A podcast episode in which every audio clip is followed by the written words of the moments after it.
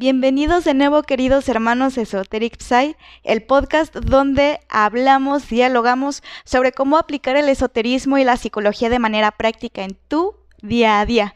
Presento al maestro Alejandro Sánchez Saldana. Alex, ¿cómo estás? Bienvenido, pues aquí, terapeuta, médico y pues esoterista. Hoy tenemos un excelente tema para todos ustedes. Mi hermana, esa fue mi hermana Hani. Ah, es reikista, también está en los medios audiovisuales y también le sabe mucho al tarot y, otros temas esotéricos. Aquí estamos con el día de hoy con el tema del Camino Rojo. Tenemos al director de la organización Raíces de la Tierra con nosotros, Heriberto Villaseñor. Ya tiene bastante, ah, bastante recorrido en este viaje y pues vamos a darle la bienvenida, que nos cuente un poquito sobre él mismo Ah, sobre lo que es el Camino Rojo y finalmente lo que es su institución para que nos vayamos familiarizando con, con lo que él hace. Uh, Heriberto, tienes ah, la palabra. Muchas gracias. Un saludo para todos. Mi nombre es Heriberto Villaseñor Gómez, de y me dicen en el Camino Rojo. Eh, bueno, nosotros estamos a cargo como director de una asociación civil o una ONG que se llama Raíces de la Tierra. Eh, tengo eh, aproximadamente 38 años que estoy ejerciendo los temazcales. Tengo 32 años ejerciendo ceremonias con abuelos indígenas de diferentes partes del mundo y estamos haciendo una red espiritual que se llama Naciones Unidas del Espíritu, a través del cual nosotros estamos trabajando, llevando los temazcales a diferentes partes de la Madre Tierra y también llevando ceremonias indígenas como son la kiva, que es una ceremonia donde también se reúnen todos los abuelos y abuelas de diferentes partes del continente americano y de otras partes del mundo para llevar su sabiduría. Eso es lo que nosotros hacemos como raíces de la tierra. Eh, hoy pues vengo a hablarles un poco de lo que es el Camino Rojo y estoy muy agradecido que me hayan invitado para platicar un poco de esto. Pues nosotros somos los agradecidos, Heriberto, por tenerte aquí presente en nuestro programa. Gracias. Este, empezando por, quisiera preguntar, este, para empezar como a abrir boca sobre el tema, el camino. ¿Qué significa el camino y por qué un color y por qué el color rojo? Ok. Eh, bueno, a nosotros, eh, dentro de lo que es el esoterismo intelectual americano de nosotros, nos corresponde el color rojo por la piel de la raza de nosotros. El color blanco es para la raza blanca, el color amarillo es para la raza amarilla y el color negro es para la raza negra. Cada uno guarda una espiritualidad. El camino rojo es el camino de la espiritualidad de los seres de la América, que nosotros estamos guardando el camino de la entrega, los temazcales, las ceremonias, las siembras, las, las curaciones con las plantas, todas esas cosas que nos envuelven desde el norte de Alaska hasta la Patagonia, dentro de nuestros abuelos indígenas, entran dentro del camino rojo. Todo lo que son nuestros abuelos y abuelas de ancestrales de conocimiento. El camino blanco es el camino de la mente, el camino de los libros, de la masonería, de todo lo que es el conocimiento, y eso lo han manejado pues toda la raza blanca. Son los que han hecho las religiones, son los que han hecho todas las cosas del estudio, y eso no lo han dado para nosotros. El camino amarillo es el camino de cuidar la energía, el Tao, el Chi, el Kung Fu, todas las cosas que vienen de la raza amarilla nos han dado para elevar y cómo conservar nuestra energía dentro del ser humano. El camino negro es el camino de la raza negra, el vudú, la santería, todo lo que uno se presta también para tener una posesión espiritual, para que entre un espíritu contigo y puedas hacer sanaciones o puedas hacer mensajes. Esos son los cuatro caminos que existen y esos cuatro colores a nosotros nos corresponde el camino rojo. Excelente. ¿Nos pudieras hablar un poquito ah, desde la perspectiva del camino rojo? Uh, ¿Cómo es que uno comienza a caminarlo? Ah, porque había escuchado que el camino rojo es sinónimo del camino de la congruencia. ¿Cómo es que uno empieza a caminar este camino y qué ceremonias rituales van ligados a este camino? Sí, el camino rojo tiene algo que es totalmente eh, necesario para poder iniciar, que es el tocar con las, los elementales, ¿no? Entonces los elementales te ayudan bastante cuando entras, por ejemplo, a un temazcal. El temazcal es como la fuente raíz de todas las ceremonias que tenemos del Camino Rojo. Entran eh, los espíritus del agua, del aire, de la madre tierra, del fuego, y esos elementales hacen que a uno les hagan sanaciones tanto físicas como espirituales. Y la congruencia a la cual tiene uno que llegar poco a poco es que nos van limpiando desde lastres espirituales o mentales, físicos, todo lo que nos esté estorbando, ¿no? Nos va haciendo como una sanación. Y esa sanación se va reflejando poco a poco porque nos va haciendo seres más conscientes de que somos hijos de la Madre Tierra. Entonces, al entrar a un temazcal, desde ahí empezamos a, a tener otro tipo de conciencia diferente a lo de la gente común. La gente común en veces va, toma, agarra del mercado, del súper, de cualquier cosa y no siquiera mm, tiene la capacidad en veces de agradecer o de, sentirse congruente con darle las gracias a la gente que, que sembró para que podamos comer en una ciudad, por ejemplo. Entonces, desde ahí empieza la gente a hacerse como un tipo de sensibilidad un poco más espiritual al ver que mm, para llegar a tener todo lo que tenemos, siempre estamos dependiendo de otras personas que en veces morimos y jamás agradecemos.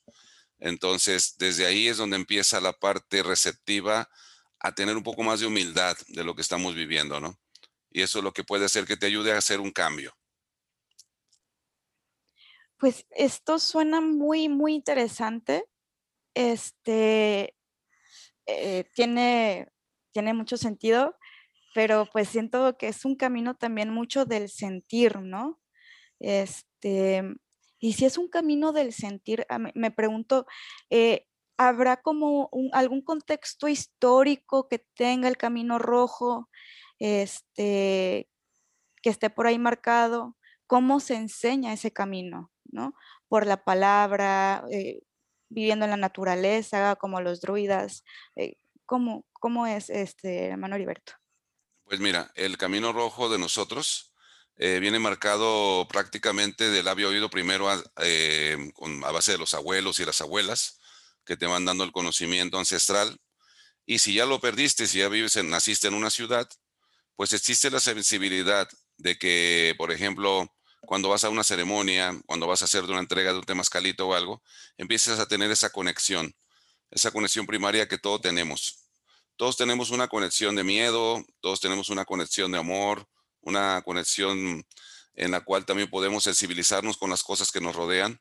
Y cuando entras a una ceremonia donde están los elementales puros, cuando está el fuego, donde hay unas piedras calentándose en el fuego y te ponen agua, te sensibilizas con el aire, empiezas a tener un contacto sensitivo realmente con todas tus raíces, con todas las cosas que traemos dentro de, nuestros abuelos, de nuestros ancestros. Porque independientemente de cualquier cosa, nosotros también toda la gente desciende de personas indígenas, seamos blancas, rojas, amarillas, eh, si pasamos el tiempo de lo de la conquista y de los demás, pues todos se han conquistado unos a otros, ha habido una, pues se puede decir, eh, se ha sobrepuesto la ideología espiritual de unos con otros y se han perdido algunas tradiciones, pero dentro de nosotros las tenemos. El mundo espiritual no se pierde nada. Siempre están ahí, están esperando despertar nada más. Bueno, me gustaría que nos comentes un poquito sobre el rol de la masculinidad y la feminidad y el hombre y la mujer dentro del camino. yo he notado ah, que de repente hay una temática muy prevalente ah, con los hombres, de que este tema lógico ah, de fuerza, de no mostrar debilidad, es algo que a veces en lugar de fortalecernos nos llega a debilitar, pero tiene un rol importante en nuestra biología y nuestro ADN. Y, he notado también la otra fortaleza. Claro que hay hombres más, sensibles, más femeninos, existe esta dualidad en, tanto hombre como mujer, pero ¿cómo maneja el camino rojo esta dualidad hombre-mujer? Ah, o, qué rol juega dentro? Dentro del camino rojo se va a limpiar todo ese contexto poco a poco de todo lo que es el femenino y el masculino. Para nosotros todos son seres, no hay una diferencia de que una persona puede tener un poco más sensibilidad que otra sensibilidad. Eh, realmente hay gentes, mujeres totalmente insensibles y hay gente sensibles también. Y hay hombres insensibles y hay hombres insensibles también. Ahí te da la capacidad de que puedas ver a toda la gente como igual, porque ya vienen como seres evolutivos, ya dejaron a un lado la cosa de los sexos y meterte realmente como un ser evolutivo que tú tengas una misión aquí en la Tierra, ¿no? La sensibilidad no tiene sexo. La sensibilidad es parte de una evolución que traemos en la cual nosotros, a través de los cambios que vamos haciendo, ya sea de encarnaciones o ya sea espirituales, pues vamos teniendo un regocijo, un tesoro de lo que cada uno guardamos dentro de nuestro espíritu. Yo he conocido abuelas ancestrales que son increíbles y he conocido abuelos ancestrales que son increíbles. Tú no puedes decir ahí que alguien es mejor que otro porque cada uno está guardando un secreto, eh, una misión, una forma de hacer las cosas en las diferentes partes de la tierra. Nos dieron a cuidar muchas cosas, muchos secretos. No tienen sexo. Yo, eh, bueno, me nace. Oh, gracias, hermano. Me nace entonces esta. Ay, sabía que íbamos a llegar como a este punto y es, mm, eh, quería preguntar con respecto a esto, que es la energía polarizada. ¿Cómo es que entonces el Camino Rojo aborda esto? Porque eh, hay muchas, ponle nombre, escuelas iniciáticas, caminos, lo que sea, que pueden llegar a percibirse, percibirse o ser malinterpretados o puestos en práctica como separatistas. Pero, ¿qué pasa eh, con el camino rojo y la polaridad en la energía? Sí, bueno, eh, cualquier camino espiritual, no solo el rojo, que traiga alguna tendencia separatista, eh, viene pues por la era de Pisces que estábamos antes, era una era de oscuridad en la cual pues estaban sobreponiendo muchísimo sobre todos los, los hombres que tenían un conocimiento perverso eh, respecto a toda la polaridad mágica que tiene la mujer, ¿no? Entonces es súper importante que en estos tiempos estés despierto. Por ejemplo, yo tengo cuatro hijos y cuatro hijas y yo no, yo no veo ninguna diferencia espiritual en ninguno de ellos. Cada quien son eh, unas personas totalmente independientes y la polaridad es que yo les pueda ver, no les veo ninguna. Ni hay ninguna eh, cosa que yo digo que alguien no pueda hacer. Si eres mujer, tú puedes llegar a ser lo mismo que puede ser un hombre. Si eres un hombre, pues lo mismo que puede ser una mujer. Eso ya viene como de una manera manejada perversa en la antigüedad y ahorita realmente se está sanando y se está curando. Eh, para mí, todas esas personas que dicen que los grados iniciáticos y todo eso pueden llegar a ser solamente masculinos, vienen totalmente de una era que está perversamente manejada. Y no solamente en, en, la cultura del camino rojo, en la cultura de cualquier camino. Todos los caminos que hacen eso están manejándose de una manera negativa. Excelente. ¿Nos podrías hablar un poquito sobre el uso de las plantas medicinales como la ayahuasca, el peyote, algunos hongos y, cuál es el propósito o cómo se utilizan para elevar la conciencia de la persona o, la espiritualidad o, para qué son? Claro, en todos los reinos existen grados. Entonces hay unas plantitas que te van a curar un dolor de estómago, hay unas plantitas que te van a alimentar, hay unas plantitas así, y hay unas plantitas que te van a curar el alma, plantitas que te van a curar el espíritu. Es súper delicado hacer un mal manejo de unas plantas cuando no estás preparado para eso. Para eso existen los abuelos y las abuelas que manejan las tradiciones ancestrales a través de las sanaciones de las plantas. Eh, las plantas, por ejemplo, de la ayahuasca, los hongos, la ayahuasca y el yagé es lo mismo, nada más le cambian el nombre en algunas latitudes, ya sea peruanas o colombianas y eso. Pero eh, a, lo, a lo que me refiero es que hay que tener mucho cuidado porque son sanaciones en las cuales tú no puedes meter las manos, no puedes decir conscientemente me quiero curar de esto cuando la planta te va a llevar a donde realmente te duele, a donde realmente necesitas hacer alguna sanación. Entonces, por lo regular, las primeras sesiones que haces con estas plantas te, dan durísimo, te dan fuerte, porque vienes de un entorno familiar con muchos problemas, tanto psicológicos como espirituales, y eso es lo que traes tú también en tu ADN espiritual. Entonces, primero tienes que limpiar todos esos enlaces para ya después poder obtener algún regalo de lo que te va a dar la planta. Para eso es muy importante que tú estés de la mano con un fuego de algún abuelo sabedor o alguna abuela sabedora de lo que son realmente estas plantas curativas sagradas, porque pues yo he visto que la juventud ahora quiere probar muchas cosas y alrededor de ese mundo se pueden perder.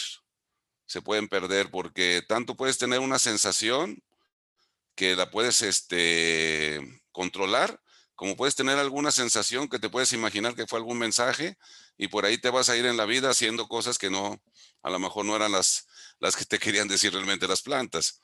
Entonces, con el lado de un abuelo, que cuando tú tengas alguna sesión espiritual con él, vas a empezar a preguntar, a ver lo que sentiste y ellos te pueden orientar para ver si necesitas un poco más.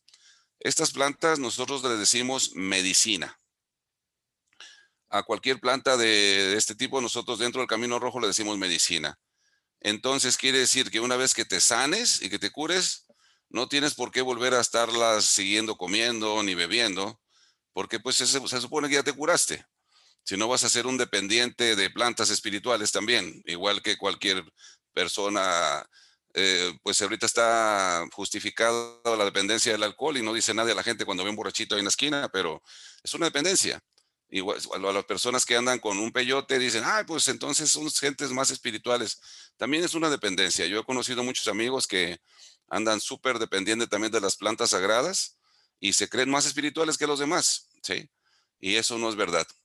Una medicina tiene que llegar a un tope donde te cure, te cure el alma y ya. No tengas por qué volverla a necesitar. Les llamo como laberintos del ego.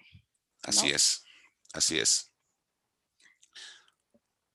De hecho, ah, para que alguien que ha usado plantas medicinales ah, pueda distinguir de repente, porque como mencionó Hani, de repente el ego te, juega bromas. Uno puede creer que, es por aquí, pero los espíritus, la energía te está diciendo, no, pues es más, más bien por allá, ¿no?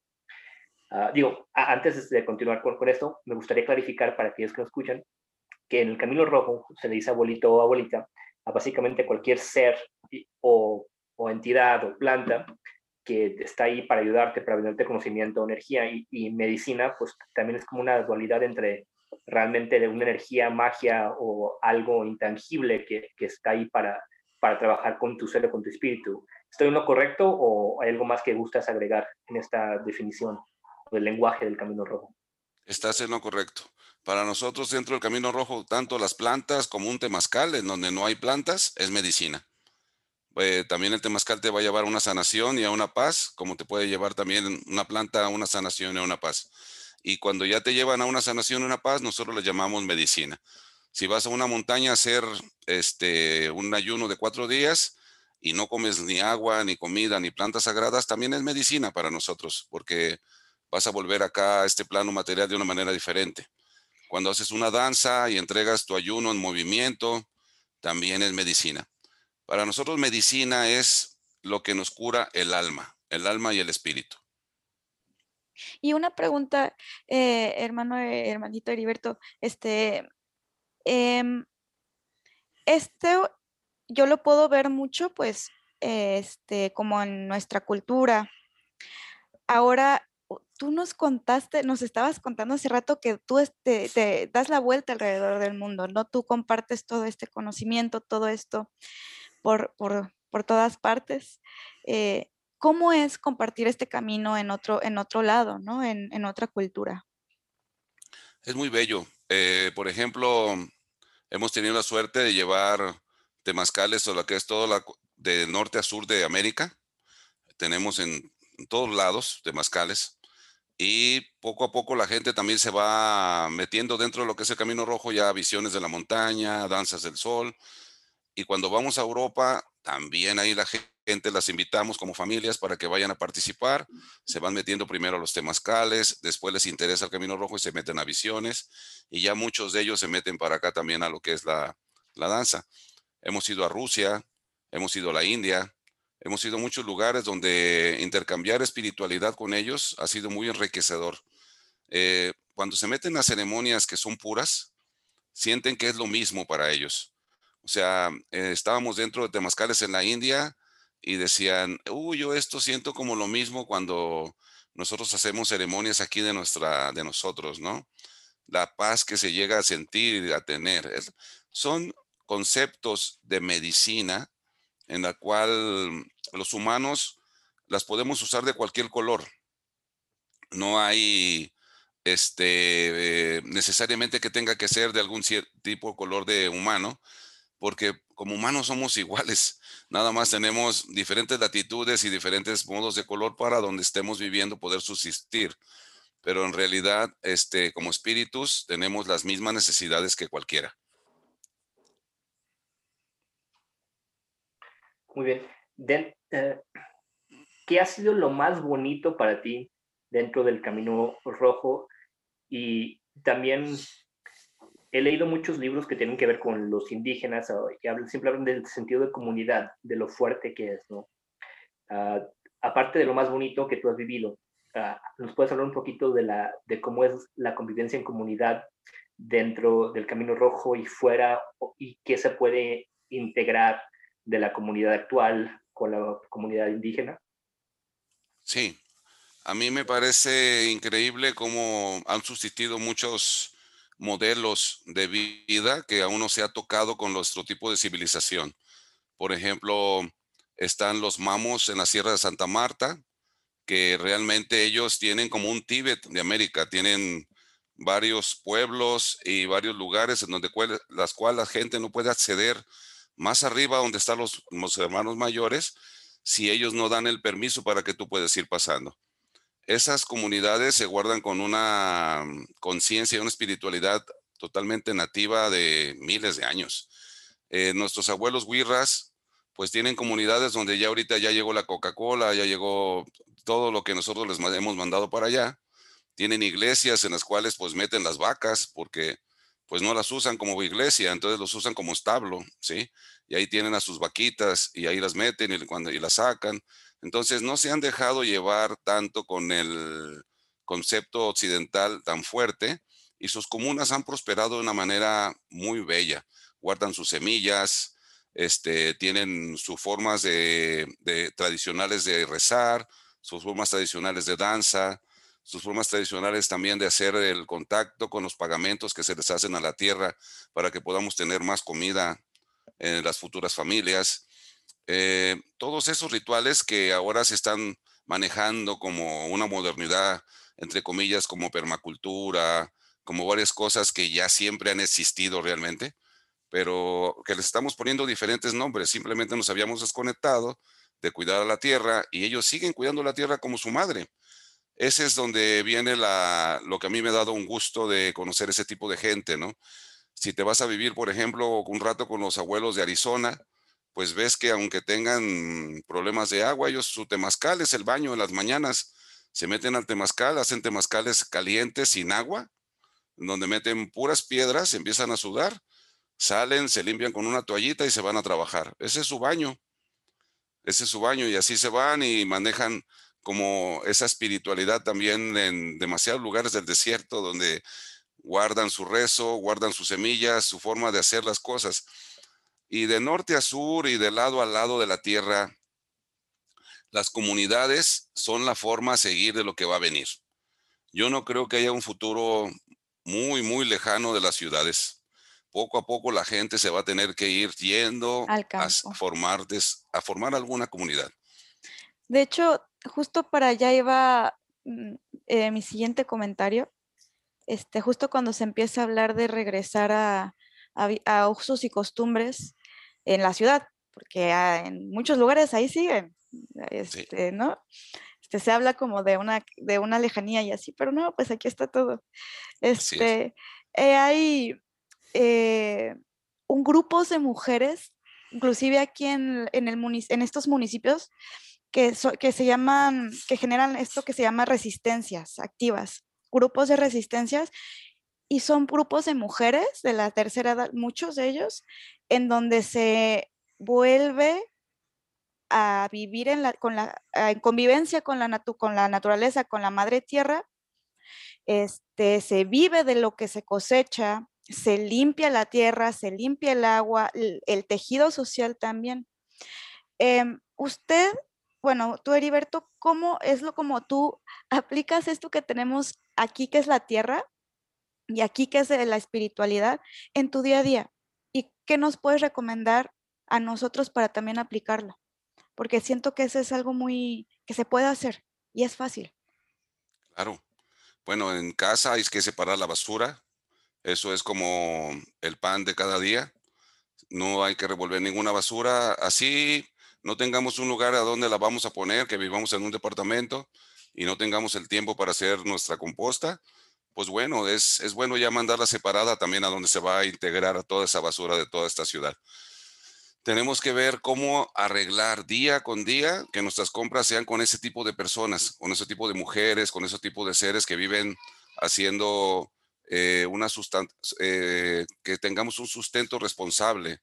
¿sí? Gente que no le pone químicos a la tierra, gente que ya sabes que estás comiendo unas verduras sanas para tu familia, gente que está ayudando de alguna manera. Nosotros, en vez de comprar en cualquier lado, responsablemente tienes que buscar a esa gente para que pueda seguir viviendo.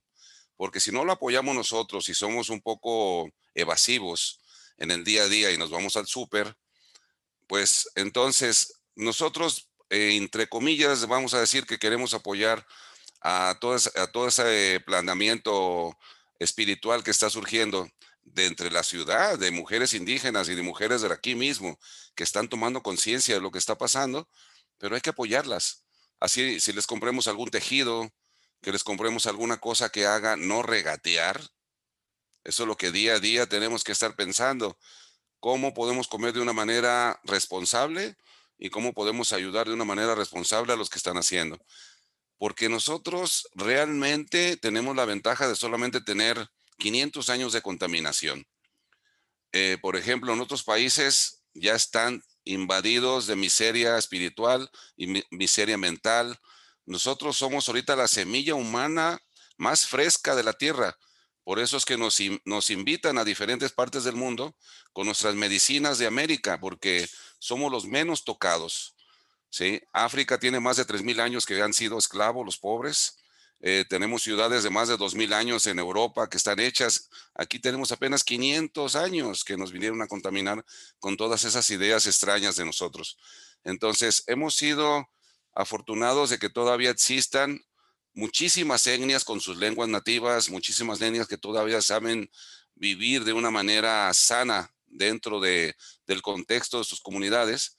Y todo eso hay que irlo integrando a la ciudad día con día ir viendo cómo puedes apoyar a una persona que está ya siendo aprendiendo una lengua de nosotros, una lengua nativa de nosotros, porque el inglés pues ya se, es una necesidad para vivir comercialmente, pero también tenemos lenguas aquí para poder representar y hablar espiritualmente con los indígenas espirituales que nos rodean, ¿sí? Esas son cosas que podemos ir haciendo día con día. Bueno, me gustaría que nos comentes un poquito de antes de, cerrar con las últimas preguntas, ¿dónde es que tú aprendiste este camino y qué fue la enseñanza que más se te quedó grabada? Y después de que nos comentes esto, eh, terminamos con un par de preguntas más para hacer. Bueno, tuve la suerte eh, de vivir, ser fundador de una comunidad que se llama Teopanti Calpuli. Eh, nosotros estuvimos ahí en 1983 cuando llegó el primer temazcal el primer temazcal lo trajo Raimundo Tigre Pérez. Y hasta 1989 nos trajeron ya las primeras ceremonias, que fueron las visiones de la montaña y la kiva. Y desde ese tiempo todo cambió. Yo estaba dentro del mundo de la yoga, del arte marcial. Eh, desde los ocho años entré a, a vivir en un ashram, pero en realidad donde me ganó la vida fue el camino rojo. Y es el camino que nos han traído dentro de la sangre nuestros abuelos. Y desde ahí ha cambiado todo para mí. He estado llevando, llevando esta semilla a diferentes pueblos y a diferentes latitudes del planeta con mucho amor y mucho respeto, llevando ancianas y ancianos de conocimiento para que representen con sus lenguas y su presencia espiritual y rodeen con magia a toda la gente que lo necesite. Eso es lo que hacemos. Muy bien, Ania, hay un par de preguntas ah, en el chat o, más comentarios, si no, para yo hacer un par más y ir cerrando. Sí, hay, Este, pues eh, me parece muy peculiar porque un, par, un cachito de esa historia que comentas, Heriberto, me recuerda un poco a la historia de eh, el querido hermano Alejandro que está aquí, de que también le gusta mucho la, todo el arte marcial y todo eso. Sí. Este, sí tenemos una pregunta aquí en el chatcito que está, está, muy, está muy interesante. Nos pregunta Red Door Collective, ¿qué consejos nos puedes dar para prepararnos para un temazcal? Para prepararse para un temazcal, eh, deben de estar bien preparados mentalmente, no de tenerle miedo a la oscuridad, porque cuando se cierran las puertas, mucha gente que tiene un poquito de fobias y todo, pues puede eh, persuadir un poco su emoción, pero realmente es aguantar, cerrar un ratito los ojos, que empiecen los cantos, porque los cantos traen medicina, medicina que ayuda para calmar cualquier cosa que uno traiga por dentro. Y empieza ya también el vapor, los elementales. Si se le hace a uno calientito, nada más es agacharse. El vapor siempre se va hacia arriba y abajo siempre está más fresco. Otras preguntas. Ah, una es respecto al sol y la luna. Ah, de qué contexto o qué dualidad y diferencia hay, porque sé que hay danza del sol y danza de la luna. Ah, sé que normalmente la danza de la luna es para mujeres y, por ejemplo, las mujeres tienen una vestimenta distinta que los hombres, la falda larga. Ah, ¿Cuál es esta dualidad de sol y luna dentro del camino? Bueno, mira, eh, lo que yo te puedo contestar así rápidamente es que la danza del sol se hace entre lo que viene siendo junio, julio y agosto, que es hacia donde está la constelación del Sol. Todas las demás danzas que veas en Estados Unidos, no, no, no hay ninguna otra fecha que se pueden hacer. En otros lados se están haciendo que en noviembre, que en otros lados, pero es ya por ignorancia realmente. Es una danza que se hace a la constelación del Sol. La danza de la luna en México eh, tiene muy poco que empezó, no tiene muchos años. De hecho, en Estados Unidos yo conozco una danza que se llama el Ghost Dance, que es la danza de los espíritus, que es muy parecido a lo que es la danza de la luna. No tengo mucha información, conozco a la abuela, he viajado con ella a la India, me la llevamos para allá invitada también con la abuela que es la líder de la danza de la luna. Y hemos platicado muy poco, pero así que sea muy antigua y vieja o que yo conozca algo de esa danza, la verdad no. Sé que es muy popular, que lleva a muchas mujeres, y, todo, pero que tenga una historia antigua aquí en México no.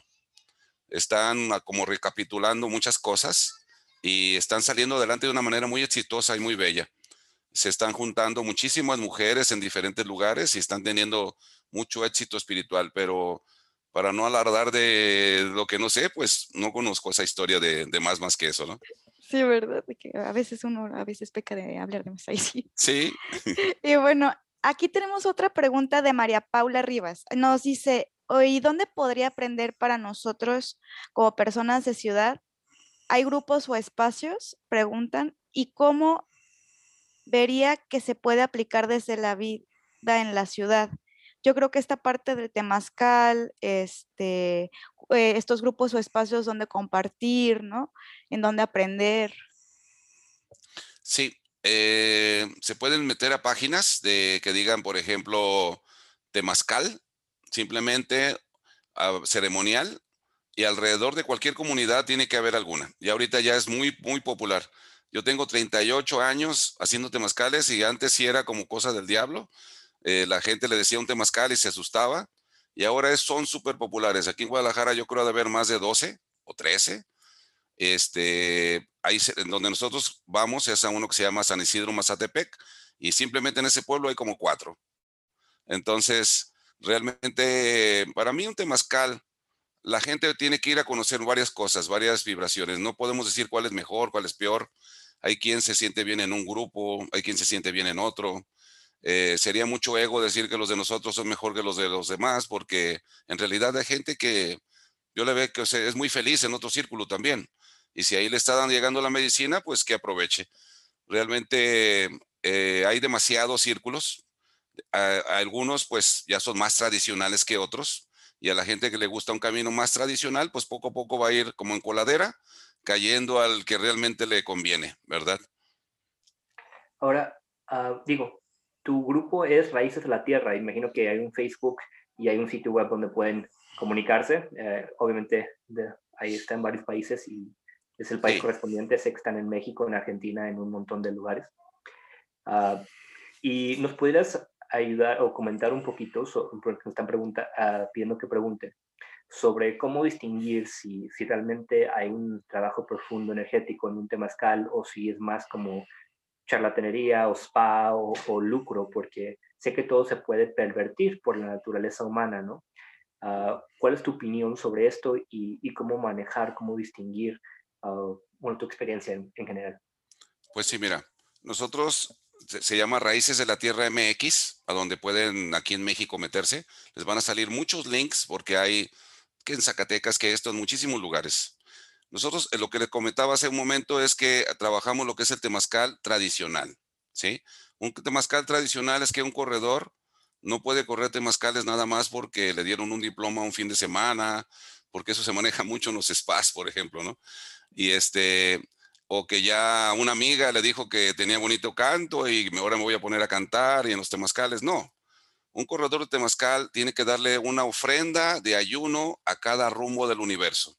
Se hace una visión de la montaña para el este, una visión de la montaña para el sur, una visión de la montaña para el oeste, una visión de la montaña para el norte, para que tú ya le hayas ofrendido algo de ti a los seres de esos rumbos y cuando les hables en el temazcal a los espíritus, pues ahora sí vengan, porque nosotros son, venimos de culturas, que ya lo digo, pediches, nomás estamos acostumbrados a pedir, pedir, pero no queremos ofrecer nada. Entonces, dentro de un camino espiritual, pues tienes que ofrecer antes de pedir. Cuando ya esas personas están preparadas, hay personas que terminan sus cuatro visiones y aún no están todavía preparados para ser corredores. Tienen que tener medicina en los cantos. Entonces, algunas gentes me dicen, oye, yo ya acabé mis cuatro visiones, ¿puedo correr temazcales? Le digo, ¿ya tienes medicina? Pues no, todavía no. Pues entonces aprende medicina. ¿De qué, de qué va a servir que hayas hecho eso si no sabes cómo, le, cómo es el camino que le vas a entregar a la gente, no? Un corredor tiene que ser como un psicólogo adentro. Tienes que estar sintiendo si alguien está pasando un problema, si alguien está haciendo esto, si alguien está sintiendo algo. Hay una canción que trae medicina para ese tipo de sentimiento, ese tipo de emoción y empieza a sanar en ese momento esas partes. No es un juego ser un corredor de temazcal, pero sí es hermoso que uno sea consciente de que hay gente también que viene ya preparada espiritualmente como para un camino. A mí, por ejemplo, me han dicho, yo no quiero subir a ninguna montaña y algún día voy a ser corredor. Bueno, si el gran espíritu así permite que algún día lo seas, pues qué bueno, ¿no? Uno no es dueño de nada de eso. Simplemente es un guía espiritual de ver cómo te puede ir mejor para que no tengas problemas, porque también si un día se te mete alguien con una energía negativa, un temazcal, y tú no le has dado nada a los espíritus, nadie te va a ayudar tampoco. Entonces te puede hacer una muy mala medicina dentro del temazcal. Todo eso es para que lo tengas pues en cuenta, ¿verdad? De hecho, eh, con respecto a eso, pues este, tengo entendido que si hay hay diferentes maneras de cómo poder llegar a tener una cierta frecuencia, que es como la vibración de tal emoción o dolor o, como quiera uno ahí interpretarlo, enfermedad, dolor y esa cosa medio amorfa que todavía está como, siento que es cuando algo está medio desentonado y ya agarras la cuerda del violín y ya le pones a hacer así, ping, entonces, ¿cómo, tú cómo, eh, Ernest, este, Heriberto, cómo nos puedes explicar este trabajo eh, ya en el Camino Rojo, en la parte ya física del temazcal, que de la búsqueda de visión y todo esto? Porque es, es muy abstracto, pues, estos conceptos. Sí, mira, tenemos una deficiencia eh, humana que es nuestra vista. Nuestra vista tiene nada más unos diámetros para poder observar ciertas cosas y no podemos observar a mucha gente espiritual invisible que tenemos alrededor de nosotros, ni frecuencias, ni colores, ni muchas latitudes que tenemos ahí, nuestros ángeles guardianes, nuestros protectores. Todo eso no lo podemos ver a menos que despertemos la evidencia. Pero el no verlos no quiere decir que no existan. Esa es una gran diferencia. Entonces, el estar consciente de que están con nosotros y que tú les tengas que dar un respeto a, a ese mundo espiritual, Muchas veces morimos y no les damos ni las gracias. Pues nos damos las gracias a todo lo que podemos ver, pero morimos y en veces no le damos las gracias ni a la señora de la suerte, ni a la señora de la fortuna, ni a nuestros guardianes, ni a los que nos han protegido de, de algún peligro, a nadie. Y siempre hemos estado alrededor de ellos, ¿sí? Entonces es realmente una tristeza si no tienes el contacto espiritual para poderles dar las gracias, el agradecimiento. Los temazcales sirven para eso. Les damos las gracias al mundo espiritual en la primera ronda, en la segunda ronda a la familia, en la tercera ronda a los seres que se fueron o a los amigos que tenemos en vida y hasta el final es la medicina esperada para nosotros.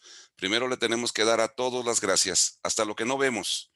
Es por eso que es una medicina muy completa. De hecho, Greg Braden habla un poquito sobre el rezo y que los cánticos o cualquier cosa exterior que se hace solamente es como una herramienta para generar una sensación interna. Y eso es lo que a veces no entendemos, ¿no? O sea, el, canto, la energía, todo el temascal, uh, simplemente son herramientas, a veces permisos exteriores que nos damos para poder uh, conectarnos y ponernos en ese estado receptivo. Uh, ha sido, la verdad, un, algo increíble momento presente. Gracias. ¿Algo más que nos quieras compartir antes de, de cada quien pues dejar sus propias conclusiones?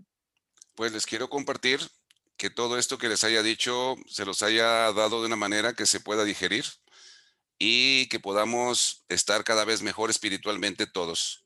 Les mando un abrazo a cada uno y a cada una de todos los seres que nos ven y espero que tengan mucho éxito espiritual a todos.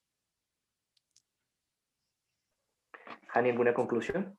Em, ah, no, pues sí, bueno, la verdad es que me pareció un tema bastante eh, hermoso, es muy, muy, muy hermoso hablar del Camino Rojo. Este, la verdad, yo siento que el tiempo se nos fue como agua por así escurriendo por las manos. Entonces, este, eh, yo, este, bueno, y para también invitarte a, eh, si quieres participar en otro podcast, en otro episodio, para seguir hablando de este tema tan apasionante, tan hermoso. Y bueno, eh, esto que hablamos de cómo regresar a, la tierra, respetar y el agradecer. Creo que yo con eso me quedo, agradecer. Muchas gracias. Y, muchas gracias, de verdad. Igual yo agrego mi conclusión para, para dejarte que nos compartas unas palabras ah, antes de despedirnos, Mr. Heriberto. creo que todo esto, el camino que, que cada quien elija, siempre cuando nos permita sacrificar, sacrificar el mundo físico. Porque digo, no solamente llevo dos montañas, pero sí me he dado cuenta de que pues, lo que realmente somos seres espirituales, ¿no? Y lo que vamos a hacer en el ayuno y sin comida, sin agua, en, en la montaña, simplemente, pues, admitir que el cuerpo no importa, que no es tan importante como, como esta espiritualidad, y de esta forma nos permite conectarnos más con esa sensibilidad y esa espiritualidad que tenemos cada uno de nosotros como, bueno, hijos de Dios en particular, hijos del todo, y somos unos seres impresionantemente capaces, uh, cada uno de nosotros simplemente no nos hemos dado cuenta. Y, creo que, que, esta herramienta, como son estas ceremonias, nos apoyan a recordar esto y, y es realmente hermoso el trabajo que estás haciendo, Heriberto. Te agradezco infinitamente uh, por personalmente haberme dado la oportunidad de, de participar tanto en temas cales con tu organización como en la búsqueda de la visión. He aprendido realmente eh, mucho y pues no sé si nos puedes dejar con, con una anécdota, un comentario de algo bello que has aprendido, un, una palabra de algún maestro tuyo para cerrar. Claro, pues el camino rojo es el camino del corazón, es el camino de la entrega. Si lo haces correctamente, vas a dejar a un lado tu importancia personal.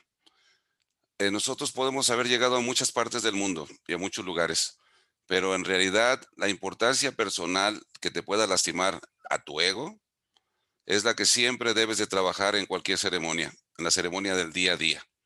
Y saber que, por ejemplo, hay gente que nosotros hacemos ceremonias de Vision Quest, de visión de la montaña, de cuatro días de ayuno, pero que en el África lo hacen por necesidad y ahí para que nuestra importancia espiritual se vaya por los suelos. No hay gente que de verdad no ha comido en 10 días. Entonces hay que rezar por esa gente, hay que rezar por toda esa gente que está en puros huesitos en diferentes partes del mundo, porque cuando bajas de la montaña te das cuenta de lo que es el agua, te das cuenta de lo que es el alimento, te das cuenta de lo que es la soledad, te das cuenta de lo que es estar ahí tú solo con todo ese mundo que tienes que descubrir de las estrellas, los árboles, y todo lo que no te permite la ciudad estar conociéndote dentro de tu propio mundo. Entonces, que toda esa medicina sea regada de una manera consciente y espiritual es lo que yo les deseo para ustedes, ¿verdad? Y me dio mucho gusto estar con todos ustedes. Muchísimas gracias, Heriberto. Pues a nosotros también nos da mucho gusto, también triple agradecimiento. Eh, aquí tenemos el comentario de María Paula Rivas, para cerrar también creo que queda bien, dice muchas gracias maestro, qué hermoso tema, se tiene que retirar, eh, nos manda un abrazo y nos dice que siempre transmitimos mucha luz, pues lo que uno ve es su reflejo, entonces, este, pues bendiciones, ¿no? Bendiciones. Pues así nos pedimos. Muchísimas gracias, maestro Heriberto. Muchísimas gracias, Alejandro, por estar aquí cada semana. y pues la verdad es que todos los miércoles a las 7, hoy empezamos casi 20 minutos tarde por nuestros temas de dificultad, pero es cuando gustes uh, estar con nosotros para compartir algo con la audiencia, con la gente, uh, eres súper bienvenido. Nos despedimos de Esoteric la institución y el podcast que intenta hacer lo esotérico, lo místico, lo espiritual y lo psicológico digerible y práctico para que cada uno de nosotros podamos aplicarlos en nuestro día a día. Muchísimas gracias a todos los que nos escucharon y todos los que no nos alcanzaron a escuchar. Estará en, en un par de horas esto disponible. Muchísimas gracias. Muchas gracias a Mariana gracias a que todos. siempre nos escucha, a Nomo que dice muchas gracias, muy buena charla y muy aterrizable las situaciones actuales. Pax a todos, a TAF hasta luego. Hasta luego. Que estén bien.